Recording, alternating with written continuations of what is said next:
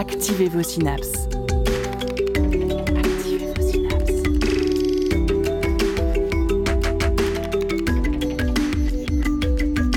Poussez la porte du labo des savoirs et entrez dans un monde de science et d'expérience. C'est le labo des savoirs. Aucune limite sur le plateau du Labo des Savoirs et pour cause, nous sommes réunis pour une émission spéciale enregistrée en direct des Utopiales, le Festival international des cultures de l'imaginaire de Nantes. La rencontre intergalactique annuelle des curieux et curieuses de science-fiction et de fantasy sous toutes ses formes continue d'ouvrir les portes des réflexions. Un festival au croisement des sciences et des arts littéraires, du cinéma ou encore de l'illustration. Un festival placé cette année sous le thème des limites à explorer, à réinventer, à dépasser. Et sur cette terre fertile de l'imaginaire, existe-t-il des limites à la créativité? Aujourd'hui, le Labo des Savoirs et nos limites.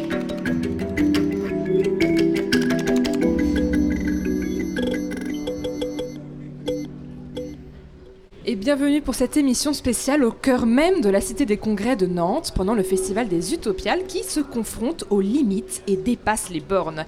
Et vous avez peut-être pu le voir vous-même, auditeurs et auditrices, des bornes parfois dépassées par les IA ou plutôt les algorithmes qui se permettent des incursions dans des disciplines créatives telles que la musique, l'écriture ou le dessin. Existe-t-il déjà des domaines où les algorithmes font mieux que l'humanité? La recherche scientifique actuelle et à venir rejoindra-t-elle un jour l'imaginaire des œuvres de science-fiction et brouiller les pistes? Et voici les quelques questions que nous allons nous poser au sein des Utopiales qui parvient chaque année à rassembler à la fois auteurs, autrices et scientifiques, ainsi que les arts visuels comme le cinéma ou la bande dessinée. Et pour représenter au mieux cette diversité, nous avons le plaisir d'accueillir nos trois invités, à commencer par Raphaël Granier de Cassagnac. Bonjour. Bonjour. Vous êtes directeur de recherche en physique des particules au CNRS et titulaire d'une chaire d'enseignement et de recherche sur le thème sciences et jeux vidéo, mais aussi auteur de science-fiction et ça va nous intéresser dans la suite de cette émission. À vos côtés, Sandy Cambon, bonjour. Bonjour. Vous êtes docteur en sciences et technologies de l'information, de la communication et de l'électrophysiologie, également ingénieur de recherche à l'INSERM au laboratoire traitement du signal et de l'image, à Rennes 1. Et pour terminer, Boulet, bonjour. Bonjour. Vous êtes auteur, illustrateur et scénariste, notamment de Bolshoi Arena paru aux éditions Delcourt. Et vous l'aurez compris, nous allons parler aujourd'hui de créativité, ce terme parfois utilisé à tout va dans de nombreux domaines et dont une définition serait peut-être de dire que de créer, c'est déjà faire quelque chose de nouveau et d'adapté qui se baserait sur nos connaissances et sur ce qui a déjà été fait. Mais est-ce que créer, c'est déconstruire ce que l'on sait déjà Et je commence à poser cette question pour Raphaël.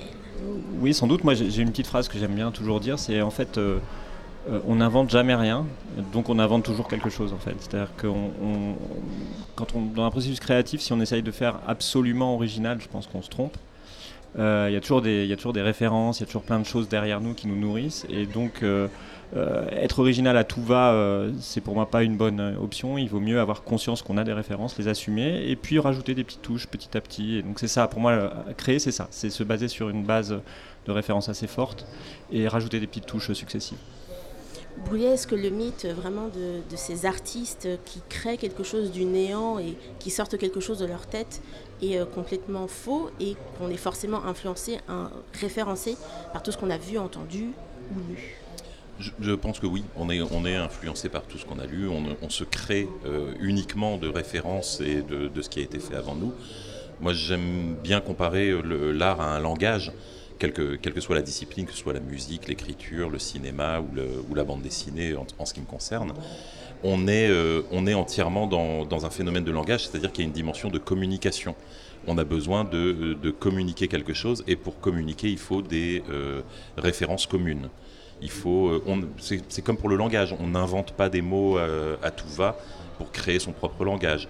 On apprend le langage existant, on le manipule, on le crée, et, ce qu'on crée après, c'est qu'on se l'approprie pour euh, transmettre sa propre voix. Mais, voilà, les, gens qui créent en utilisant le langage ne, fabriquent pas leurs propres mots. Ils se contentent de les, de les réagencer de la manière la plus intelligente possible. Et j'aurais dû finir là-dessus, c'était bien. Non, mais c'est très bien. Vous avez parlé justement d'apprentissage de, langage. Est-ce qu'on peut aussi finalement apprendre à, savoir créer? Est-ce que c'est c'est pas quelque chose qui est forcément inné ou viscéral? C'est vraiment quelque chose qu'on peut apprendre, selon vous? Oui. moi, je, crois très peu euh, à, l'inné en ce qui concerne. Euh, en ce qui concerne les activités euh, artistiques, je pense que il doit y avoir une part d'inné, comme il y a une part d'inné absolument partout dans nos morphologies, dans la couleur de nos yeux, enfin ce que, ce que, ce que vous voulez. Mais, mais je pense qu'elle est plus faible que ce qu'on croit. On imagine souvent qu'il faut avoir un don, qu'il faut, euh, qu'il faut être né avec. Et en fait, euh, il suffit de regarder la population des artistes, des créateurs, des créatrices d'une manière générale pour se rendre compte que l'impact sociologique en fait est énorme de la sociologie, j'entends. Je veux dire, euh, c'est-à-dire que la, création artistique, c'est avant tout une, c'est avant tout une question de caste sociale, de, choses comme ça. Et donc la part de l'inné, moi, elle me fait bien rigoler. C'est-à-dire, c'est pas, pas que c'est pas parce que en bande dessinée jusqu'à il y a 20 ans il y avait quasiment que des hommes c'est pas parce que les c'est pas parce que les hommes blancs sont meilleurs euh, pour faire de la bande dessinée c'est simplement que on avait créé un cadre sociologique qui ne permettait qu'à cette population là de s'exprimer sous cette forme donc euh, je pense qu'avec les bons outils, n'importe qui peut, euh, devenir créateur. Euh, et pour ce qui est de la part de l'inné, je, veux bien qu'elle existe, je veux bien que des gens aient l'oreille absolue et soient très bons pour apprendre la musique, je veux bien que des gens aient un sens de la perspective inné et soient des très bons artistes sans beaucoup travailler. Mais moi, par exemple, j'étais j'étais un artiste médiocre quand j'étais petit, enfin je veux dire, j'avais pas un don spécialement mon seul don, c'était d'être obsédé par le dessin et de dessiner tout le temps. C'était Jacques Brel qui disait que le talent, c'est l'envie de faire quelque chose. Et ça, j'y crois beaucoup. Est-ce qu'on retrouve un petit peu cette même réflexion euh, en, science où euh, finalement on n'a pas forcément besoin d'avoir un, talent extraordinaire ou une part d'inné pour pouvoir créer et euh, faire de l'innovation aussi en, science? Parce qu'on se base sur les articles qu'on a pu lire, sur les recherches précédentes Est-ce qu'on a à peu près un, un, apprentissage aussi de, savoir créer quelque chose de novateur en, sciences Oui, bien sûr, il n'y a pas forcément de part d'inné euh, non plus au, même sens que pour la création artistique dans la découverte scientifique. Et euh, on peut notamment noter aussi que la plupart des inventions en sciences se sont faites aussi par hasard. Elles se sont faites par hasard parce que les gens continuaient à essayer de chercher, essayer de, trouver de nouvelles solutions euh, à des problèmes qu'ils avaient rencontrés. Et c'est pas l'inné n'a pas un impact sur cela de trouver la bonne, la bonne idée, on va dire. Et euh, j'ai envie de reprendre cette citation que j'ai trouvée dans Bolshoi Arena, le tome 1, euh, qui dit que la science ne se fait pas dans le vide. Il faut aussi de la patience, mais aussi de l'imagination. Ce sont nos rêves qui sont le moteur. La science n'est qu'un outil à leur service. Et ça, c'est Boulet qui l'a écrit. oui, oui, oui. Bah, ça, c'est bon, il faudrait, il faudrait que je raconte tout le bouquin pour, pour, y donner plus de sens. Mais, mais, euh, effectivement, je ne sais, sais, pas comment. Euh, ça, c'est. Il faudrait demander à Sandy. Euh, c'est, j'ai l'impression que dans, dans l'art, on, a moins la, on a moins la question de la, de la vérité, dans le sens de la vérité absolue. De, de, autant en science, on a l'impression qu'on est régi par des, des lois sous-jacentes qu'on va chercher à découvrir moi, j'ai l'impression qu'en art, on est moins dans la découverte, on est plus dans le, comment dire, dans le, dans un processus, comme tu disais, de déconstruction, reconstruction. Mais je sais pas, moi, c'est une question qui m'intéresse. Est-ce qu'en science, vous ressentez aussi finalement cette, cette, ce besoin de créativité, ou est-ce que vous avez aussi cette notion de vérité absolue, euh, de travail de découverte, C'est un peu compliqué, parce que c'est vrai qu'il y a un un environnement qui fait qu'on est, qu'il est nécessaire qu'on expérimente selon les lois de la science, on va dire les, attendus de la science pour démontrer euh, qu'une solution est fiable ou non. Euh, pour trouver les bonnes solutions, on va dire, on est obligé de, d'expérimenter dans un cadre contraint. Après, en termes de créativité, on va avoir euh, quel problème, quel problème résoudre, qu'est-ce qu'on va pouvoir aller chercher, qu'est-ce qui est intéressant de, de regarder quel angle il faudrait, il faudrait prendre pour résoudre un problème. Et ça, ça a une part de créativité, d'association de, de données, par exemple, des types de données qu'on va venir associer. Ça va être vraiment le fait de, d'imaginer où l'information la plus pertinente sera présente. Oui, je pensais à ça parce que je, fréquente un, petit peu des gens qui font des maths et tout, et je, suis toujours surpris de les entendre parler, d'exprimer euh, leur opinion sur des mathématiques en termes presque artistiques. Ils parlent de l'élégance de, des mathématiques de tel ou tel mathématicien, ou par exemple pour du code, il y, a aussi cet aspect-là où, euh, il y a... Euh, une sorte de recherche esthétique quand même, même, dans des choses qui peuvent paraître les plus, les plus brutalement scientifiques. Quoi. Oui, on cherche à, ils cherchent à faire du beau, de faire de, mm. belles équations, que ce soit joli sur le, tableau noir euh, également. Est-ce que, mais est-ce que c'est difficile en, sciences notamment de, sortir de ce que l'on sait déjà Parce qu'on n'invente pas de nouveaux euh, paradigmes euh, à chaque article, on ne révolutionne pas la science et sa discipline tout le temps? Non, justement, c'est un processus très long et c'est des choses qui se passent parce qu'on a tout un ensemble, une communauté de chercheurs qui vont travailler sous un certain angle pour une question. Et c'est la combinaison de tous ces, toutes ces connaissances qui vont nous permettre à un moment de soit de valider que la solution a été trouvée déjà là-dedans, ou de dire ah bah là on, va devoir passer sur autre chose pour, pour trouver la solution. Je pense qu'il y a un phénomène qui est un peu différent en termes de création, c'est qu'elle est moins individuelle euh, en, recherche, enfin en, science que, que pour, euh, pour l'art euh, dont vous êtes les représentants. Euh, Raphaël, vous avez ressenti euh, la même chose en physique des particules, qui pour le coup est une discipline qui euh, évolue beaucoup ces dernières années et qui fait presque appel à de la créativité pour aller chercher des nouveaux concepts régulièrement. Qui est, extrêmement collectif, c'est peut-être même la science qui est la plus collective, pour reprendre ce que disait Sandy. Euh, donc pour moi, oui, il y, a une part de créativité dans ce que fait le, scientifique, mais euh, contrairement à l'artiste qui va être confronté au public, en fait, qui va, donc sa créativité va être confrontée à un public, le scientifique il doit d'abord euh, confronter sa créativité au réel, en fait, au résultat de l'expérience, est-ce que ça marche, est-ce que ça marche pas. Mais il y a effectivement une, grande part de créativité. Alors en physique des particules, en ce moment, on est dans une, dans une dans une situation dans laquelle euh, les expériences, en gros, vérifient euh, tout ce qui a été prédit. Euh, le modèle standard est presque terminé. Il y a des très grands mystères comme la matière noire, l'énergie noire. Donc on est, on est dans, un, dans un champ où l'expérimentateur fait des mesures et en gros, à peu de choses près, il fait que vérifier que la théorie est correcte. Et les théoriciens, par contre, sont partis très très loin à inventer des solutions. C'est vraiment là pour le coup très créatif parce qu'ils n'ont pas encore de, de confrontation directe au réel. Et donc eux, ce sont, enfin les théoriciens en physique des particules sont de très très grands créateurs. Moi, souvent, je fais des comparaisons avec des auteurs de SF, ils sont bien plus inventifs pour moi qu'une grande partie des auteurs de SF. Parce qu'une grande partie de ce qu'ils inventent, c'est très très difficile à mettre en, à mettre en, narration dans un, dans, un récit. Quand on parle d'univers en 13 dimensions, euh, c'est pas facile d'écrire une BD ou un. Oh, bah, imagine à dessiner en plus. à dessiner, c'est un peu difficile. Ah, moi déjà, j'ai du mal avec 3 alors. je te mets au défi. Vous parlez justement de, ces scientifiques qui sont très créatifs et ces scientifiques souvent utilisent des outils. Et là, il y a des nouveaux outils aussi qui arrivent euh, pour les, dessinateurs, euh, les artistes euh, en général. On a parlé un petit peu des IA dans l'introduction. Il y a des superbes IA qui créent des, dessins ou des illustrations avec juste des mots-clés. Est-ce que utiliser ce genre d'outils ou de logiciels qui ne sont pas humains, c'est quand même de la créativité humaine pour ce qu'on arrive à en faire ou pas? Est-ce qu'utiliser un appareil photo c'est créatif parce que c'est mécanique? Moi j'ai envie de dire la réponse est oui. Est-ce qu'une caméra de cinéma, euh, on peut être créatif avec une caméra qui est un appareil euh, mécanique? Euh, les, intelligences artificielles posent beaucoup de problèmes, vraiment, je pense, mais celui-là, à mon avis, n'en est pas un.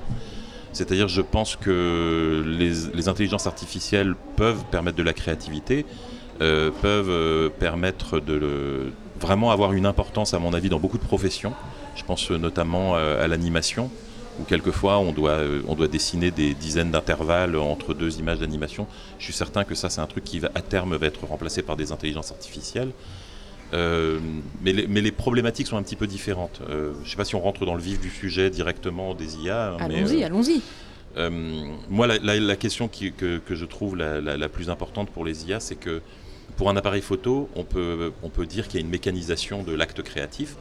C'est-à-dire qu'on va, on va utiliser un appareil photo, un, appareil électronique ou euh, mécanique pour, euh, pour prendre une image, mais la créativité va rester celle de l'auteur qui va devoir choisir l'angle, la, lumière, etc. Donc pour les IA, le problème est un petit peu différent parce qu'il y a une mécanisation, mais c'est une mécanisation qui est nourrie. C'est-à-dire que là où c'est le geste du photographe qui dirige la caméra, l'IA, elle, elle est nourrie par le travail d'autres artistes. Donc les vraies questions qui vont se poser, c'est euh, quels sont les droits de l'artiste là-dessus? Et là, pour le coup, il y a une boîte de Pandore qui vient d'être ouverte et qui, et qui va poser beaucoup de questions éthiques parce que, l'IA, elle n'est pas neutre. L'IA, elle dévore euh, des millions de références pour, euh, pour produire une image. Et la question, c'est euh, bah, est-ce qu'elle a le droit? Est-ce qu'on est a le droit de, de prendre tout ce qu'a fait un auteur, de le mettre dans un gros mixeur et de demander à un ordinateur de ressortir quelque chose qui peut imiter en plus le style de l'auteur et le remplacer? Donc, euh, donc là, il y, a, euh, y, a des vrais enjeux humains derrière, donc qui vont, et, des, et, des, dangers très réels pour des créateurs. Je pense par exemple que, à mon avis, la première caste créatrice qui va être touchée par les IA, ça va être l'illustration d'articles. On, sait que beaucoup de, journaux, de magazines, surtout en ligne, utilisent des stocks photos qui sont déjà bon, mais il y a des gens qui vivent de la stock photo, qui font des tonnes et des tonnes de stock photo, qui demandent à des gens de mettre un masque de gangster et de se mettre devant un écran d'ordinateur pour illustrer un article sur les pirates informatiques. Maintenant, ça, c'est des trucs qui typiquement vont, être pouvoir, vont pouvoir être faits en une seconde par, par une IA. Et donc, il y a déjà comme ça un, métier qui va être euh, qui va être sabré, euh, décimé, en, à mon avis, en quelques mois. Et alors si on revient sur le côté créatif, euh, est-ce qu'on peut dire que l'IA ou les IA qui existent actuellement sont plus créatives que l'homme? Personnellement, je, vais finir très rapidement et laisser parler les autres qui, parce que je vous accapare le micro. Euh, je pense que non. Je pense que l'IA, elle n'a pas d'intention. Elle a pas de, et je pense que la créativité, c'est avant tout une intention. Euh, l'IA, euh, c'est un processus mécanique. Euh, savoir si le dessin produit est créatif ou non, ça va être dans le regard du spectateur ou dans le regard de la personne qui a passé la commande. Donc je pense que la créativité reste encore extérieure tant qu'une machine n'aura pas d'intention. Je veux bien que ça existe dans un futur lointain, mais tant qu'elle n'aura pas une, volonté propre et une intention propre, je pense qu'elle n'aura pas de créativité à proprement parler. Alors je rajoute une, question, comme ça vous pouvez répondre aux deux questions en même temps. Est-ce qu'elle pourrait en revanche nous permettre, nous, d'être de meilleurs créateurs? Donc est-ce qu'elle est plus créative? Et si elle ne l'est pas, est-ce qu'elle pourrait nous aider à être de meilleurs créateurs ou, créatrices? Mais, Meilleur, je sais pas. Moi je suis d'accord avec toi en fait. Hein. On n'y est pas encore à l'IA qui soit vraiment une artiste euh, finie, euh, qui, a son intention et tout ça. Par contre, ce, sont, ces IA sont des, assistants à la création qui, sont, euh, qui peuvent être assez puissants. Moi j'ai j'ai deux anecdotes. Ce matin, j'ai essayé avec Dali là, de, de, faire une image de ce qui est en train de se passer ici, c'est-à-dire de lui commander une image de nous cinq autour de la, de la table en train de faire une. Je vous la montrerai, alors c'est pas très radiophonique, hein, mais je, vous la montrerai à, l'issue. C'est complètement raté, on est quatre, il y a, y a quelqu'un qui est chauve, ah. donc euh, erreur. Euh, bon, alors que j'avais dit qu'on avait tous des cheveux hein, en plus. Et donc euh, donc il y a brut comme ça, l'IA est pas capable de faire. Après on peut l'entraîner, c'est ce que tu disais, c'est-à-dire qu'on par itération successive on y arrive. Et là le processus créatif du, du, maître de l'IA, si je puis dire, il, est complètement là quoi. C'est important. Et l'autre anecdote que j'ai, c'est que j'ai un ami qui est photographe professionnel. qui a fait commis une série, qui est en train de commettre une série sur, sur un des, des algorithmes et ça marche en fait. C'est-à-dire qu'avec une intention créatrice euh, photographique. Donc je dis, je vais faire une série, je vais décliner un, thème photographique en plein d'itérations successives.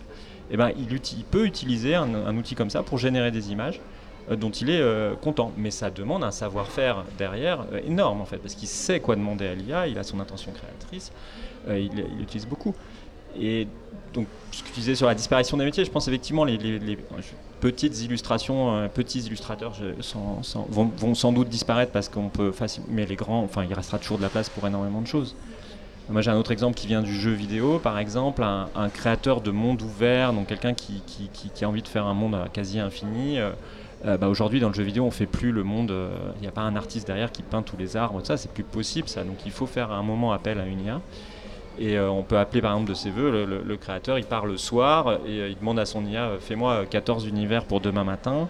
il arrive le matin, il regarde ses 14 univers, enfin c'est celui-là que je préfère, mais tu vas changer ci et ça. Donc pour moi, ce sont, enfin aujourd'hui, ce sont de formidables assistants à la création. Ce sont pas encore des, les IA sont pas encore des créatrices finies, mais ça viendra peut-être. Est-ce qu'on peut voir peut-être des, choses de cet ordre-là dans les sciences, dans les sciences du numérique, dans le, traitement des, informations, où on, apprend justement à des algorithmes à aller chercher des informations pour en extraire en particulier, pour, créer une nouvelle information? Il y a un processus créatif dans ce sens-là. Pour la ça va être à peu près la même situation, c'est-à-dire qu'on n'a pas une intention euh, de, l'intelligence artificielle à, résoudre une question scientifique.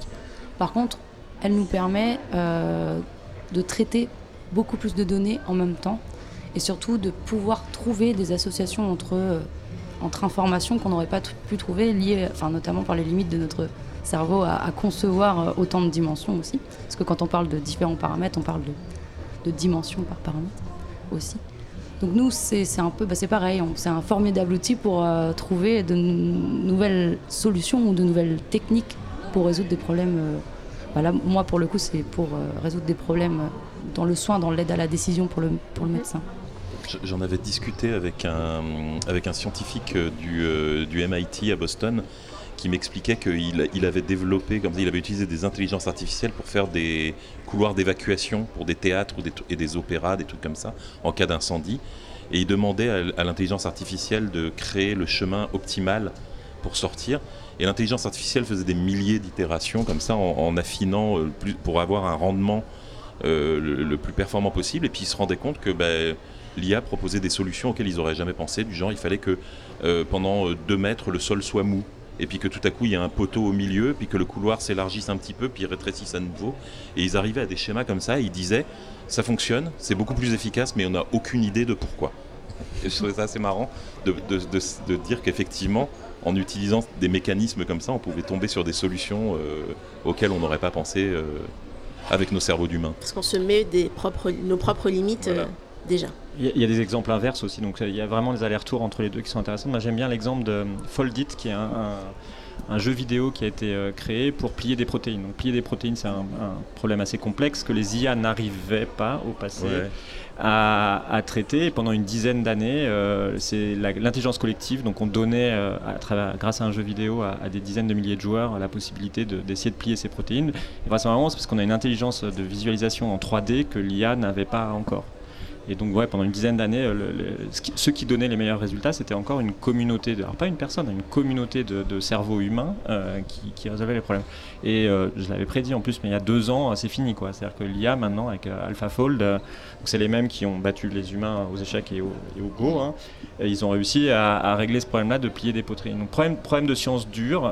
donc, moi, j'ai assez confiance dans le fait que les les problèmes de sciences dures vont être pliés hein, euh, par l'IA euh, progressivement et assez vite parce que c'est des problèmes qu'on peut assez, facilement conceptualiser.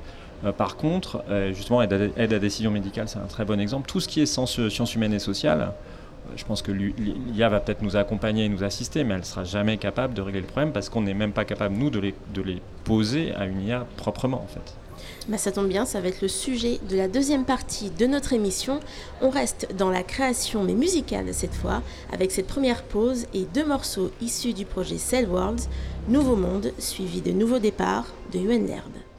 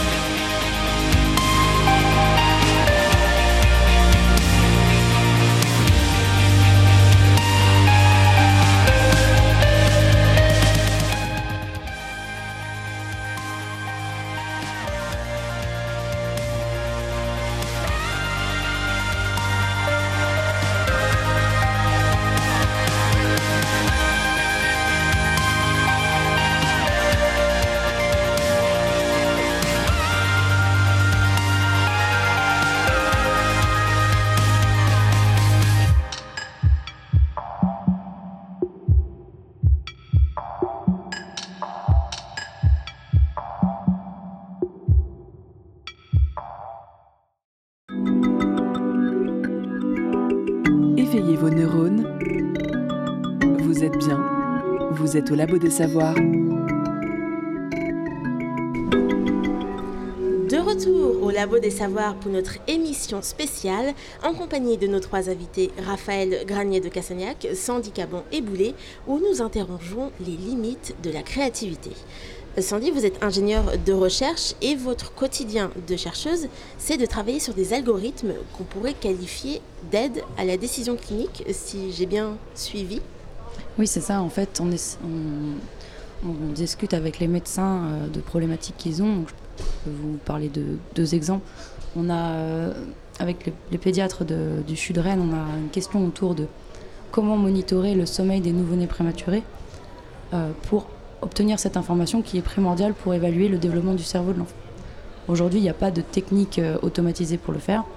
Il y a des observations qui peuvent être faites de façon ponctuelle et en demandant de l'ajout de capteurs sur le bébé, sachant que les bébés prématurés sont sensibles. Euh, on préfère éviter des solutions de ce type. Et donc notre idée, c'est euh, avec des caméras et des microphones, venir euh, automatiser l'estimation des stades de sommeil. Et pour ça, on a besoin de faire appel à des techniques à base d'IA, notamment pour nettoyer nos données, parce que si on filme en continu une chambre, on a euh, des patients, enfin des parents ou des interventions qui sont sur l'enfant, donc ces périodes-là, on ne peut pas les analyser en termes de sommeil pour l'enfant. On a la même chose au niveau du son, où on doit extraire les périodes d'intérêt, donc les périodes de pleurs de l'enfant pour les caractériser. Et toutes ces, techniques de- d'IA nous permettent euh, d'aller au plus proche de données propres. Et c'est ensuite, euh, avec la connaissance que l'on a sur les informations qui peuvent être pertinentes sur le mouvement, par exemple, ou sur le pleur, que là, on se rapproche plus de, techniques que l'on avait avant et qui ne sont pas IA, de façon à proposer des indicateurs qui restent cliniquement interprétables pour les, pour les médecins. Pas quelque chose qui serait possible de faire pour une équipe soignante à cause de la quantité d'informations à traiter, parce qu'on ne peut pas monitorer, un humain ne peut pas monitorer un, un- bébé euh, 24 heures et euh, euh, suivre vraiment toute l'évolution de, son comportement. Aujourd'hui, c'est très compliqué. En fait, ça fait appel à des, connaissances particulières où on a des, personnels soignants qui sont formés à faire ces types d'observations et elles, ou ils ne peuvent le faire que euh, une heure d'affilée pour un nombre de bébés très restreint. Et en plus de ça, on a observé une certaine, euh, même si les critères paraissent objectifs, une certaine subjectivité ou euh, une, euh, des erreurs liées à la fatigue, des choses comme ça. Donc euh, c'est vrai que pour, euh, pour aller plus loin et pour pouvoir vraiment comparer les évolutions des différents enfants, il est nécessaire d'avoir des mesures objectives et en tout cas qui ne sont pas variables avec de la fatigue, ce qui est l'avantage des algorithmes pour ça.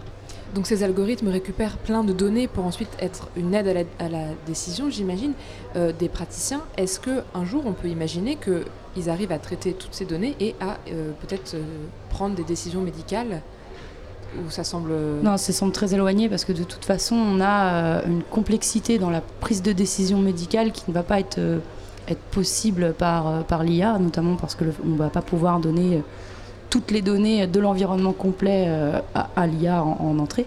On va, on, a, on va avoir une limitation dans le type de données et l'ensemble de données qu'on va donner. Ça fait un petit peu beaucoup de mots de données. Et surtout, c'est pas du tout souhaitable. C'est-à-dire que le médecin euh, doit, enfin, se retrouve avec la responsabilité du choix à la fin et donc doit, euh, doit montrer qu'il a, qu'il a, qu'il a un regard sur le la prise de décision et en tout cas une compréhension de pourquoi c'est arrivé à cette décision.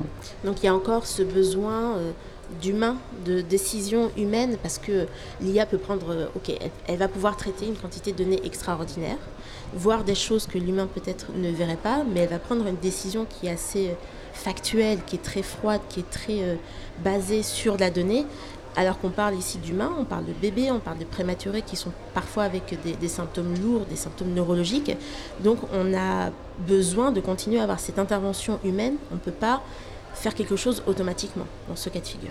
Non, en fait, on peut faire des choses automatiques pour extraire des indicateurs, mais on ne peut pas faire une décision automatique de si le bébé va bien ou pas à la fin. En tout cas, euh, pas une qui n'aurait pas, qui passerait pas sous le regard du médecin à la fin. Mais est-ce que c'est une limitation pour le moment technique ou une limitation éthique Euh, bah, c'est les deux en fait, parce que d'un point de vue technique, c'est ce que je disais tout à l'heure, on ne peut pas donner toutes les informations qui sont à l'hôpital à la machine. Il y a énormément d'informations qui sont bah, qui sont liées à l'expérience d'un médecin qui ne vont pas pouvoir être intégrées dans, la, machine en fait. C'est un, peu compliqué à le dire parce qu'on pourrait se dire qu'on peut tout prendre, on peut tout mettre dans et tout va se mélanger, on va avoir euh, ce qu'on veut, mais en fait on a des données qui ne sont pas formalisées encore euh, et qui ne peuvent pas être, euh, être comprises par la machine et dont le médecin se sert. Mais est-ce qu'un jour, peut-être il y aura des algorithmes qui vont faire des choses meilleures, enfin, qui vont continuer à être meilleurs que certains praticiens sur des, des micro-décisions? Oui, Ouais, ouais. Par contre, sur des micro-décisions, on peut avoir une. Euh, un, bah, c'est typiquement le, fait d'avoir une, observation plus objective, plus répétable du sommeil, par exemple. Mais il y a aussi la même chose sur, euh, sur certaines annotations de données. On voit que euh, quand on essaye d'entraîner nos algorithmes, nous, on demande à plusieurs médecins d'annoter nos données et on a une disparité dans ces, dans ces informations. Déjà, il y a, y a des, des, variations entre, entre cliniciens. Il y a aussi une variation dans le temps entre les cliniciens. Mais sur certaines tâches, hein, ça va être des tâches très précises qui ne vont pas avoir forcément l'impact sur la santé directement du patient. Ça va être, euh, ça va être euh, comment délimiter au mieux, par exemple, une fracture sur une image. Ben, la façon de le faire va être un peu différente selon les médecins. Mais la fracture, elle sera toujours vue. Toutes ces IA, ce sont des algorithmes qu'on va entraîner, donc on va régler à partir des données. Si notre donnée pas, euh, notre ensemble de données n'est pas représentatif du problème qu'il va falloir résoudre, on n'y arrivera jamais. Si on n'a pas assez de données, on n'y arrivera pas non plus.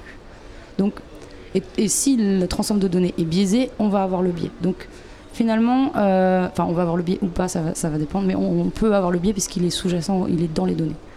Et donc dire que l'algorithme va forcément faire mieux, bah, c'est pas forcément le cas parce que euh, notre ensemble de données, il est aussi lié à l'humain. Donc on a, on a ces questions-là à prendre en compte pour euh, le développement des algorithmes fiables. Et en fait, on va, on va en, santé, on va surtout se concentrer sur des infinies tâches toute la prise en charge. Et pourtant, euh, Raphaël, je me tourne vers vous, c'est quelque chose qu'on voit régulièrement en science-fiction, ces euh, espèces de, robots humanoïdes qui s'occuperaient euh, de nous très bien et qui anticiperaient absolument tous les problèmes qu'on pourrait, qu'on pourrait avoir. C'est un grand passif de la science-fiction. Oui, ouais, bien sûr, mais il y, a une question qui est super. Enfin, il y a deux questions qui sont très importantes dans, l'intelligence artificielle. Il y a les moyens qu'on lui donne, c'est-à-dire que la, ce que tu disais, est-ce que l'intelligence artificielle en santé, on lui laisse prendre des décisions ou est-ce qu'on, c'est à la fin quand même le médecin qui la prend Donc si, on donne des moyens d'agir aux intelligences artificielles, il faut faire très attention. Euh, parce qu'à partir de là, bah, elles, agissent, quoi, et donc elles peuvent faire des erreurs. Et donc, qui est responsable en cas d'erreur? Est-ce que c'est l'intelligence artificielle elle-même? Est-ce que c'est le concepteur de l'intelligence artificielle Est-ce que c'est le médecin qui a laissé l'intelligence artificielle faire la chose? Donc, il y, a vraiment cette question qui est, très très centrale, donc la, question des moyens quoi. Et euh, pour moi c'est le truc sur lequel il faut faire très attention. Et euh, bah, ça me rappelle aussi les histoires des, voitures autonomes qui sont en train d'émerger complètement aujourd'hui, où voilà, bah, aujourd'hui on commence à avoir des intelligences artificielles qui, pilotent des voitures et qui vont être amenées à prendre des décisions. Et euh, bah, entre, il y, y, a une maman avec un landau qui traverse devant nous, est-ce que je choisis de foncer dessus ou d'aller dans le platane et de tuer mon conducteur? Et donc il y, a vraiment des questions comme ça qui sont en train d'émerger et que donc pour l'instant en santé vous restez euh, prudent là-dessus. Donc c'est toujours le médecin qui prend la décision finale. Mais ça c'est un, point central de l'IA qui va, qui, va, qui va avoir lieu. Puis on, rentre dans les problèmes de robots et de loi d'Asimov et tout ça avec, ça évidemment. Quoi. Mais c'est des questions très complexes. Hein. C'est des questions que vous avez euh, abordées, euh, toutes ces questions de, de, l'émotion que peut ressentir des algorithmes, une IA, notamment dans Thinking Eternity. J'ai un extrait là qui parle justement de ça, qui dit que plutôt que de parfaites émotions artificielles dont les humains sont également capables, il y a deux scientifiques dans votre roman qui proposent le terme d'intelligence viscérale, quelque chose qui serait développé par les entrailles humaines, contrairement aux intelligences artificielles qui ont une impossibilité structurelle de coder cette intelligence viscérale dans les machines.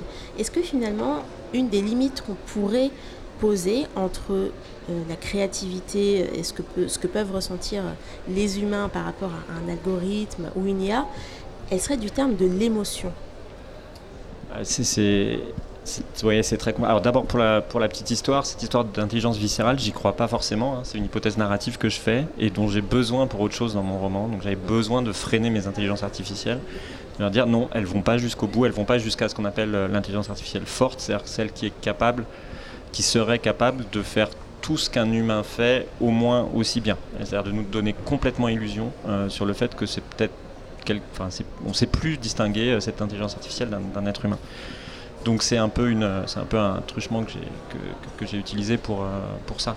Et sur l'émotion, bah, c'est très très difficile de savoir ce que c'est qu'une émotion. Moi, je ne sais pas bien. Hein. C'est-à-dire que si une IA arrive à complètement reproduire jusqu'au bout euh, une émotion humaine, est-ce qu'elle en est capable ou pas euh, Moi, j'ai pas la réponse. Est-ce que c'est par exemple euh, quand, quand, on produit quelque chose, quand on crée une œuvre, quand on crée un morceau de musique, un dessin, on est satisfait, on a un sentiment d'accomplissement, de fierté, ce eureka ou ce ah même qu'on peut avoir en science, d'avoir trouvé quelque chose, alors que l'IA, elle va juste avoir produit quelque chose, elle va passer à autre chose. Bah, je, veux, revenir sur quelque chose que tu disais tout à l'heure, où tu disais quelle est la différence avec un cerveau humain si l'IA fait finalement ce que fait notre cerveau, c'est-à-dire qu'elle va digérer euh, des influences et les, et les ressortir. C'est bah, que l'IA n'a pas de vécu l'IA ne se promène pas dans la rue, l'IA n'a pas d'émotion, euh, l'IA n'a pas de ressenti, euh, n'a pas de ressenti en tant que en, tant qu'être individuel, en tant que membre d'une communauté, en tant que membre d'une espèce. Et, euh, ce qui fait que l'IA ne peut que broyer et reconstruire, mais elle ne peut pas nourrir. C'est-à-dire que la différence essentielle qu'il y a par exemple avec le processus créatif, je veux dire global de l'humanité, comparé à ce que peuvent faire les IA, c'est que nous, on se nourrit mutuellement, mais on rapporte en plus, à chaque fois, même si c'est un micro-fragment, on rapporte quelque chose en plus qui est notre vécu, qui est notre ressenti. Et euh, une IA pourra peut-être un jour imiter à la perfection euh, un, dessin qui exprimera le ressenti de la chaleur du soleil sur ton, sur ton visage, mais l'IA ne ressentira jamais le soleil sur son visage parce qu'elle n'a pas de visage et qu'elle ne perçoit pas le soleil. Donc après, moi, ce que j'ai essayé de faire dans, mon, dans ma BD, c'est que c'est que dans Bolshoi Arena, dans, Bolshoi Arena c'est qu'il y a en, quelque sorte euh, le Bolshoi, donc c'est un univers virtuel qui est une réplique exacte d'une autre, où va émerger une vie synthétique, donc une, une vie euh, peuplée d'intelligence artificielle. Mais euh, en quelque sorte, ils ont cette base, mm. puisque ces intelligences artificielles qui émergent euh, sont en quelque sorte une biologie différente, mais qui existent dans un univers où elles ont un vécu, où elles ont euh, comme ça ce feedback sensoriel. Euh, et où là, pour le coup, donc dans cet univers parallèle entre guillemets, dans cet univers synthétique où naissent des, consciences synthétiques, là pour le coup, on peut se poser vraiment la question de est-ce que c'est vraiment une nouvelle forme de vie? Est-ce que c'est vraiment une intelligence à proprement parler comparable à celle de l'humain? Parce que oui, pour le coup, elles partagent plus que simplement euh, des données. Elles ont un vécu. Si je peux me permettre, tu disais tout à l'heure, c'est jusqu'à ce qu'on arrive à le faire en fait. C'est-à-dire qu'aujourd'hui, on pourrait mettre des IA, enfin, on n'en est pas tout à fait là, mais on pourrait mettre des IA dans des, dans des robots avec des capteurs qui leur permettent de sentir le, la, chaleur du soleil sur leur peau et d'essayer de reproduire au maximum euh, ce, que, ce, que, ce que fait un humain. Alors ça passe par plein de choses, ça passe par la reproduction, ça passe par le vécu, comme tu, comme tu le dis. Quoi.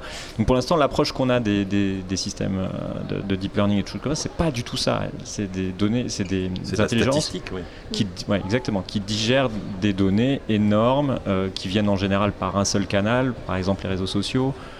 donc qui ratent un, un, pan immense de nos expériences d'être de, humain. Mais peut-être que demain on y arrivera et que cette, euh, cette frontière entre les deux, euh, elle, elle, va s'affiner. Les limites vont être de plus en plus euh, fines. Et bah, bah, j'ai fait comme toi aussi.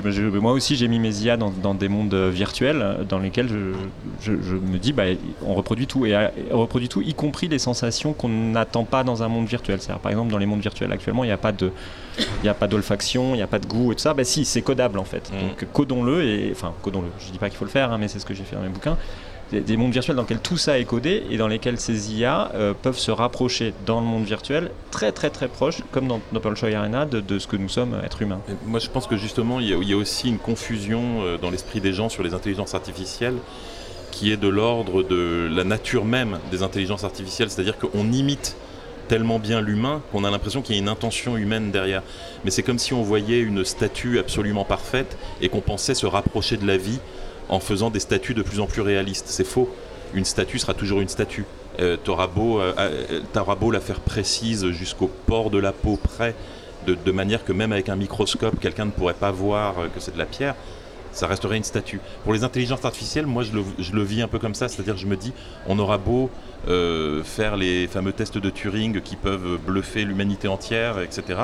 S'il n'y a pas un changement de nature fondamentale dans l'IA, on sera toujours dans l'imitation du vivant. On ne sera pas dans, dans, le- dans la réplique de l'essence même du vivant. Oui, dans mon exemple, les robots restent des robots, ils sont pas en carbone, quoi. Et c'est euh, même sa définition d'une imitation de, le- de- de l'humain. Enfin, dans, sa, dans la définition de l'intelligence artificielle, on parle d'imiter et pas Oui. justement de remplacer.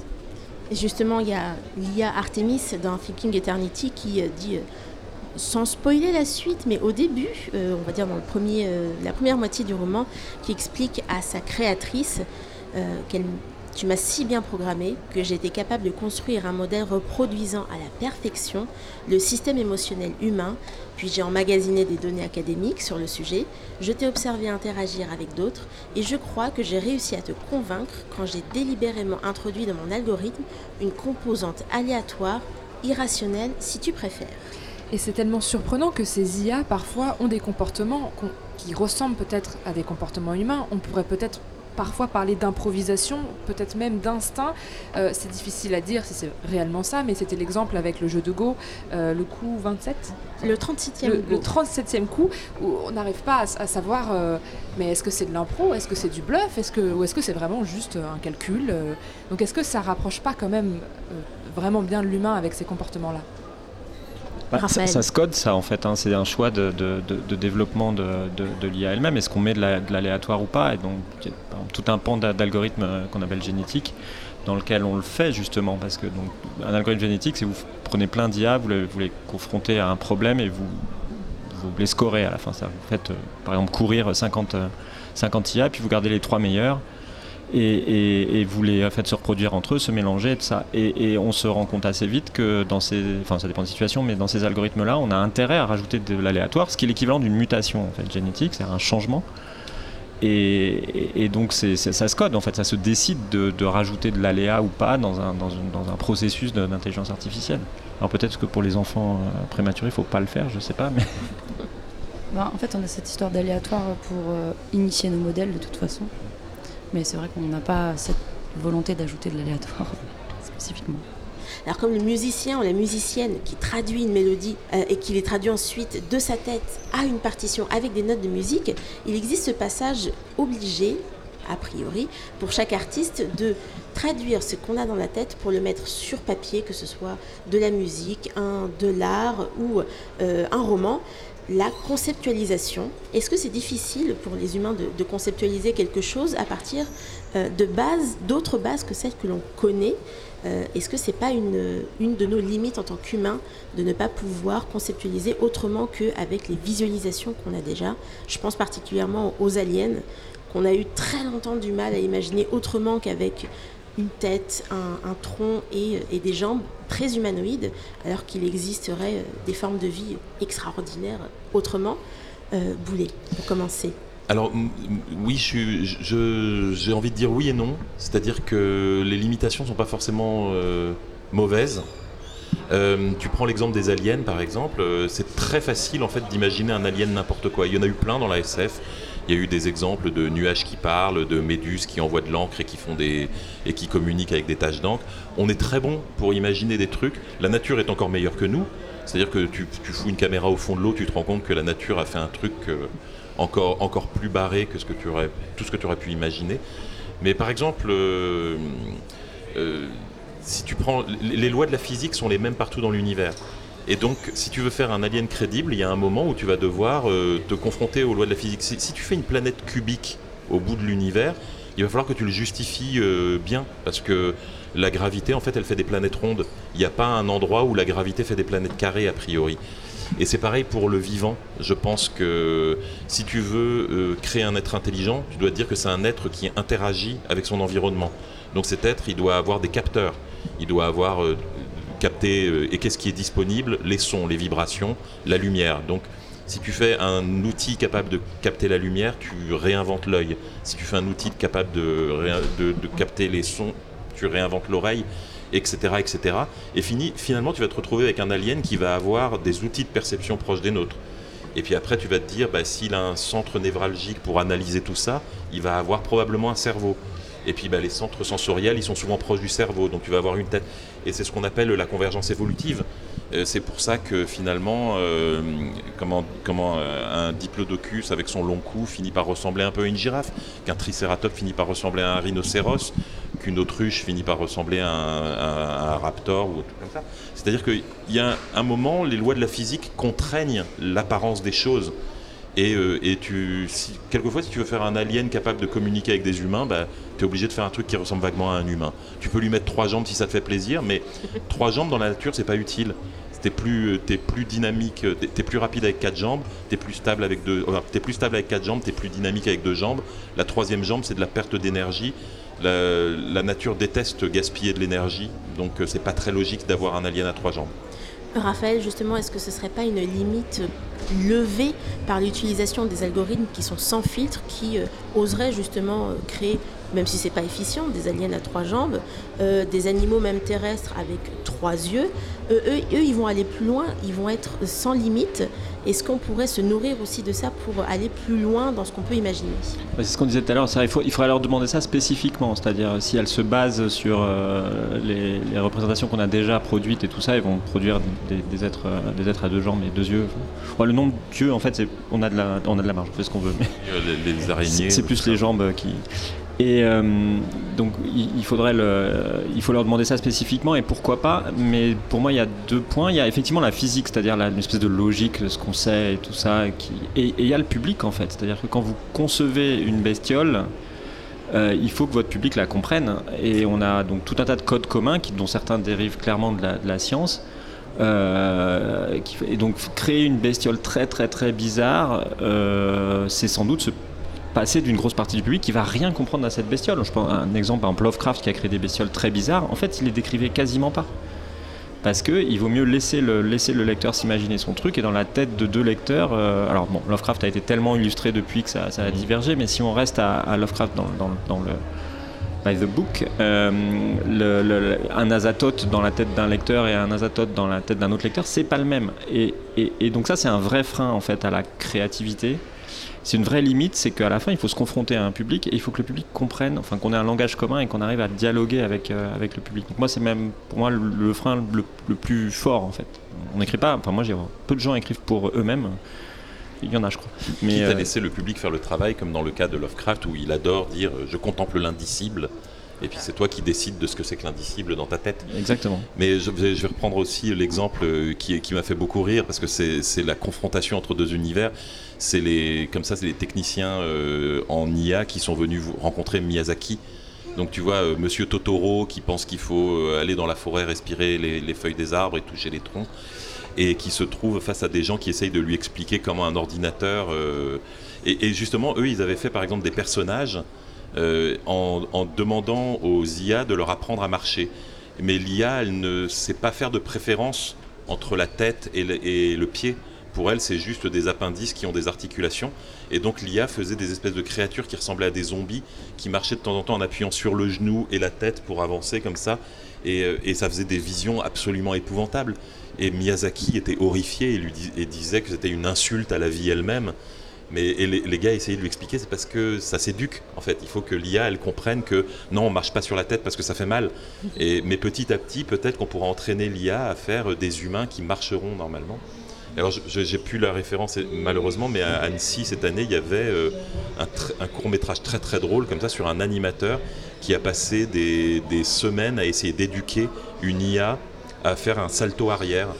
Et donc, il montrait tous ses essais où l'IA tombait un milliard de fois. Enfin, c'est pas un milliard, mais c'était du genre. Il faisait essai 2600 et l'IA se cassait la gueule, essai 5000. Et puis vraiment, au bout de, je sais plus, 10 000, 12 000 essais, l'IA avait compris le truc et, comprenait comment se propulser pour faire un salto arrière, et puis ça y est, c'était réglé. Quoi. Cette IA, on a l'impression qu'il euh, faut effectivement l'éduquer, qu'elle pourrait ne pas avoir de limites, mais finalement, on connaît par exemple le syndrome de la page blanche chez les auteurs euh, ou les illustrateurs qui se retrouvent confrontés à une panne d'inspiration. Est-ce qu'une IA pourrait arriver un jour à une limite où elle n'arrive plus à créer, ou elle n'arrive plus à faire un truc original, et, ça y est, elle a besoin de l'homme? Elle ne fait déjà pas des trucs originaux, en fait, c'est ça le truc c'est très marrant, c'est que les images impressionnantes qu'on voit, euh, qu'on voit euh, générées par une IA, c'est des, trucs redigérés d'artistes qui existent déjà. La plupart, quand, quand on demande un rendu euh, graphique, Sinon, elles essayent d'imiter ce qu'elles ont vu sur des millions de photos. Donc elles n'ont pas d'originalité à proprement parler. Elles font une espèce de travail statistique. Et c'est pareil quand on leur demande, fait dans le style de Rubens, euh, euh, un portrait de Gérard Depardieu en train de manger des moules, elles vont le faire, ça va être incroyable, on va se dire purée c'est super, euh, mais c'est pas de la créativité. C'est-à-dire qu'elles ont juste mélangé de la photo avec la moyenne d'un rendu des tableaux de Rubens et elles ont généré une image.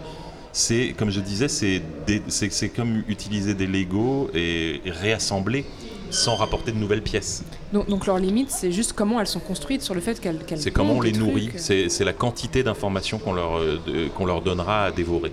Et peut-être pour enfoncer le clou, le vrai créateur dans l'exemple que tu viens de donner, c'est le mec qui demande à l'IA de, de, faire la façon de Rubens euh, de Pardieu avec des moules. C'est là qu'est la vraie création en fait. Oui. Est-ce que finalement. c'est une très bonne idée. Est-ce que finalement la, limite reste humaine dans tous les cas, puisque c'est euh, conditionné à ce qu'on va donner à manger à l'IA, c'est limité parce qu'on sait nous-mêmes euh, de, nos connaissances, de la façon dont on peut formuler les choses et de nos capacités de réflexion aussi qui ne sont pas infinies en tant qu'humain. Moi je pense que c'est un outil, tout simplement. Alors je sais que... Euh, alors moi après j'ai des considérations qui sont éthiques, et, parce que je, je veux que mon métier reste protégé. Et effectivement, tous les exemples que je donnais tout à l'heure pour les illustrations qui vont devenir des IA, je pense que ça pose des vrais problèmes euh, éthiques, parce qu'il y a des gens qui ont travaillé, qui voient leur travail se faire réapproprier par une machine. Et quand je dis réapproprier, c'est vraiment leur travail qui est broyé et revomi pour faire une image qu'on va appeler image originale et, euh, et qui va être utilisée à la place du travail original. Mais ce n'est qu'un outil. C'est nous qui allons décider de comment on l'utilise. Mais se sentir menacé, en tant qu'artiste, se sentir menacé par la créativité des IA, je pense que c'est aussi con qu'être déménageur et être menacé par la force d'une grue. Tu vois, c'est une machine, c'est un, un processus mécanique. Et c'est normal, moi je pense que c'est normal qu'au bout d'un moment, les machines arrivent à nous battre au Go ou aux échecs. Parce qu'il y a un nombre euh, astronomique, mais limité de combinaisons. Et il y a un moment, bah, il faut admettre que les machines sont meilleures que, que nous pour, euh, pour traiter ce genre de nombre. Alors dernière question pour euh, terminer cette émission riche en réflexion qui se terminera en, également par une dernière citation, toujours de Thinking Eternity, où nous autres humains n'attendons qu'une chose, redevenir supérieurs aux machines qui nous dépassent déjà sur de nombreux points, savoir que notre intelligence est unique et va nous rassurer. Donc on est dans le domaine de la science-fiction, puisqu'apparemment on n'a pas encore été trop dépassé euh, par les IA. Mais finalement, est-ce que ce n'est pas l'humanité, je pose la question à tous les trois, est-ce que ce n'est pas l'humanité qui va brider et limiter le potentiel créatif et même d'intelligence des machines du futur? Qui veut commencer cette vaste question? Sandy. Je pense qu'il y a un élément qu'il faut vraiment prendre en compte, c'est que c'est pas non plus magique. Euh, l'intelligence artificielle, c'est un algorithme qui a été écrit avec des, euh, avec des, façons d'agencer des paramètres d'entrée. Et ces façons d'agencer les paramètres d'entrée ne prennent pas en compte aujourd'hui euh, l'émotion. C'est-à-dire qu'on a, on a vraiment des, des, combinaisons, des calculs qui sont faits sur des valeurs en entrée. Et c'est pas ces éléments-là qu'on utilise nous en tant qu'humains. Je pense que pour pouvoir aller encore plus loin, il faudrait euh, réfléchir à d'autres façons de créer des algorithmes qui prendraient euh, en compte autre chose. Donc on, a, on, en, on en a encore. Raphaël?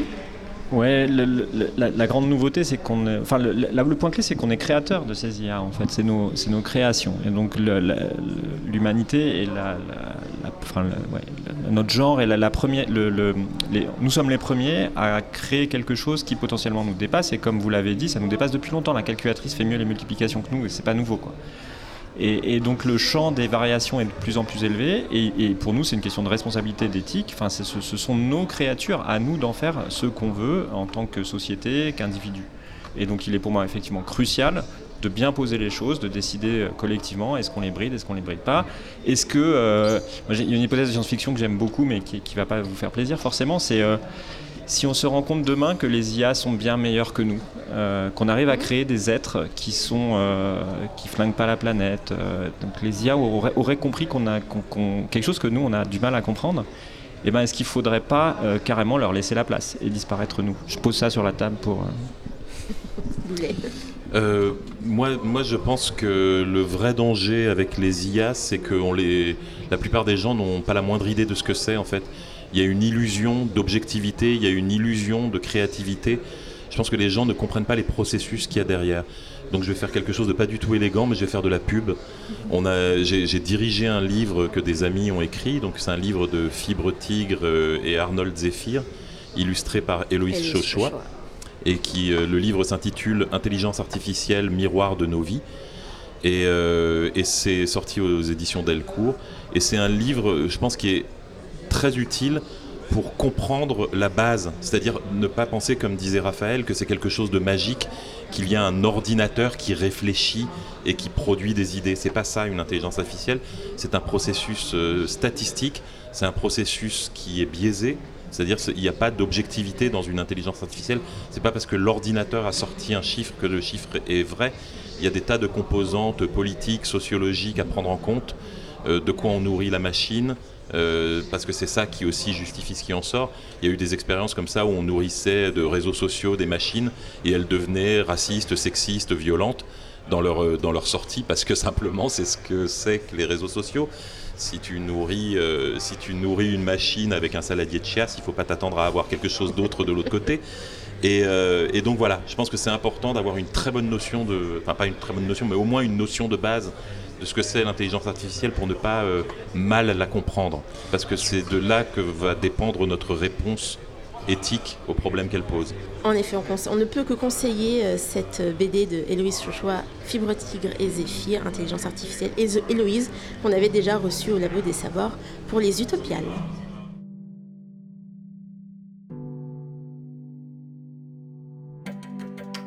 Et voici une limite que nous ne pouvons dépasser, celle de l'heure qui nous a été donnée pour notre discussion aujourd'hui et qui n'aurait pu se faire sans nos invités que je remercie, Raphaël, Sandy Boulet ainsi que Sophie pour cette co-animation et Mathis à la réalisation. Merci à vous, chers auditeurs et auditrices, de nous avoir écoutés aujourd'hui au Labo des Savoirs. Vous pouvez retrouver toutes nos émissions et nos podcasts sur labodesavoirs.fr ou sur votre application de podcast préférée. Suivez nos réseaux sociaux pour toutes nos actualités et on vous dit à la semaine prochaine pour une nouvelle émission.